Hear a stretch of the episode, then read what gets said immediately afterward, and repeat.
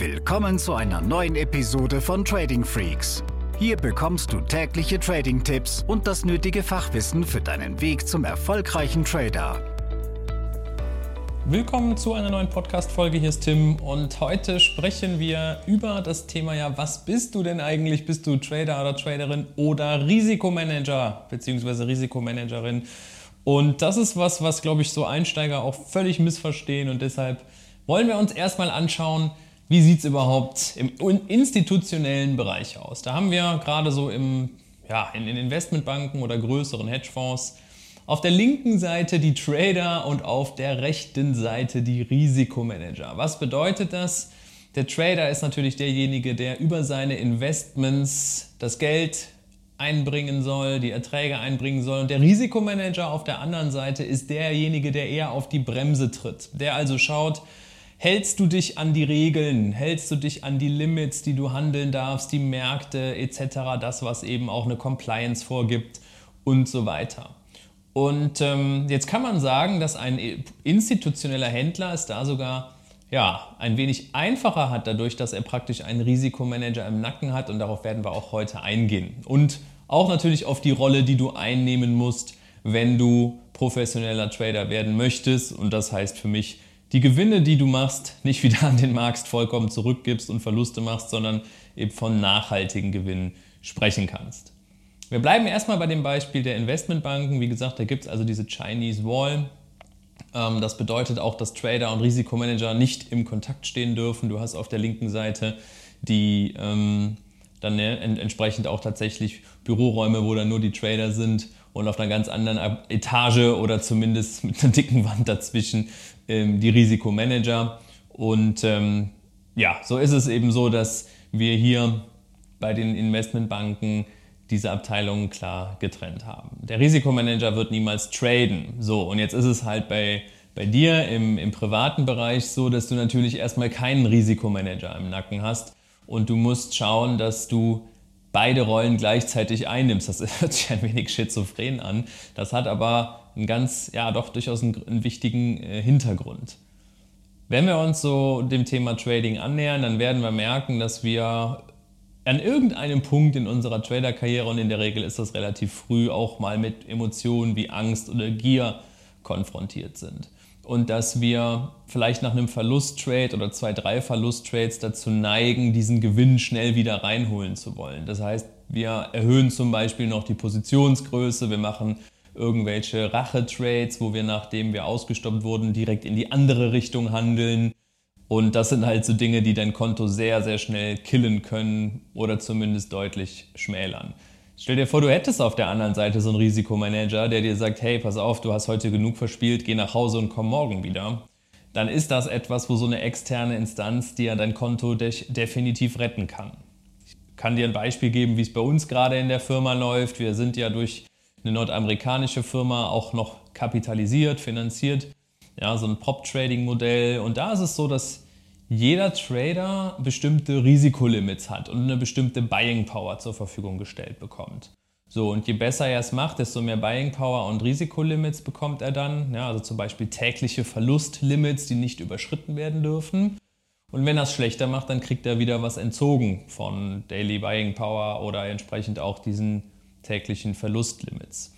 Und das ist deshalb wichtig, weil du immer einen im Nacken hast. Bei uns ist das so gesehen eine Software, aber dann entsprechend auch von der kapitalgebenden Firma tatsächlich auch Risikomanager, die im, Notfall anrufen und fragen, ob du mal erklären könntest, was du da gerade vorhast.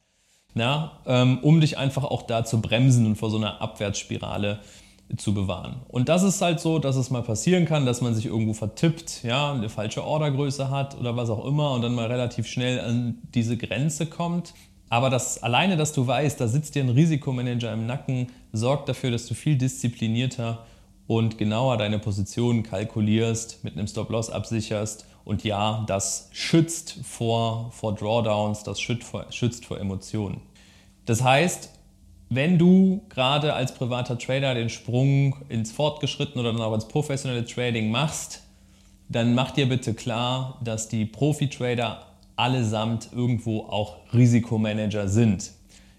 Dem Ganzen liegt auch die einfache Prozentrechnung zugrunde. Wir halten ja uns zum Beispiel auch an die 1%-Regel. Wir wollen pro Trade nur 1% unseres Kontokapitals riskieren.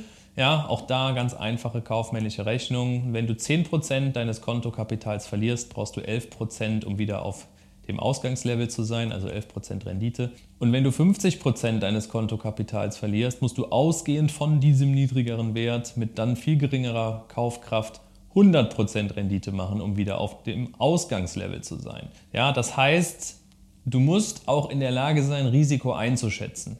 Die Volatilität, die sich an dem Markt heute ergibt, ja, wie hoch ist die Schwankungsbreite, wie viel verliere ich denn, wenn na, der Trade sich zum Beispiel 3% im Basiswert gegen mich entwickelt. Und das sind alles Fragen, die gehören natürlich in einen Tradingplan und der muss vor Tradebeginn beantwortet werden.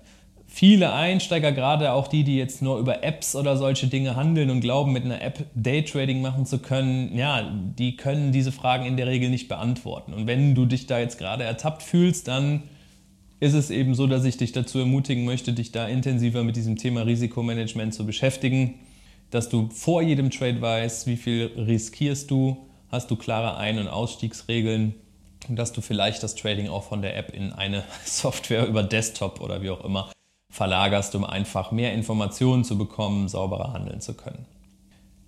Was ich noch persönlich mache, so zum Thema Risikomanagement, ist, dass ich, ähm, wenn ich jetzt in den Tag starte und ich habe gute erste Gewinne, dass ich die nicht bei folgenden Trades an diesem Tag komplett wieder hergebe. Ja, also nehmen wir an, ich habe irgendwo eine Summe X verdient, dann schaue ich, dass ich nur noch maximal die Hälfte davon an dem Tag verlieren kann, wenn ich jetzt in folgenden Trades dann auch mal einen Verlusttrade dabei habe. Und das ist was, was für den Kopf auch ja, sehr wichtig ist. Man kann nicht jeden Tag positiv abschließen, aber du kannst zumindest ja, der da mehr als nur ein gutes Gefühl geben, wenn du auch da dann vielleicht ein wenig Risiko rausnimmst oder einen Stop-Loss enger setzt. Mir hat es enorm geholfen und ähm, das kann ja auch was für dich in dem Moment sein. Also, Quintessenz dieses Beitrags macht dir klar, dass du leider diese schwierige Situation als, als Einzelkämpfer hast, dass du einerseits Trader bist, der natürlich irgendwo den größtmöglichen Profit haben will, aber dass du auf der anderen Seite eben auch Risikomanager bist, der das Ganze sauber kalkulieren muss. Du kannst dir selber bestimmte Limits setzen, die an einem Tag nicht gerissen werden dürfen. Ja, also wo du sagst, dieser Verlustbetrag darf auf keinen Fall äh, überschritten werden, sonst ist Schluss. Wenn du selber diese Rolle nicht diszipliniert einhältst, vielleicht hast du im, weiß ich nicht, Freundeskreis oder Familienkreis jemanden, den du ins Trading involvieren kannst und wo du sagst, hey, mach für mich die Klappen zu, wenn ich diesen, äh, diesen Beitrag am Tag irgendwo überschritten habe. Oder wenn du Programmierer bist, vielleicht hast du die Möglichkeit, dir dort irgendwo so Alarme oder irgendwas zu programmieren, dass das Ganze dir entsprechend auch nützt. Ja, also nochmal, mach dir Gedanken zu dem Thema. Wenn du weitere Fragen hast, ähm, ja, schreib uns gerne an, E-Mail an team at tradingfreaks.com, schau auf unserer Webseite vorbei und bis zum nächsten Podcast. Diese Episode ist zu Ende. Abonniere diesen Kanal für noch mehr Trading-Tipps und schau vorbei auf tradingfreaks.com.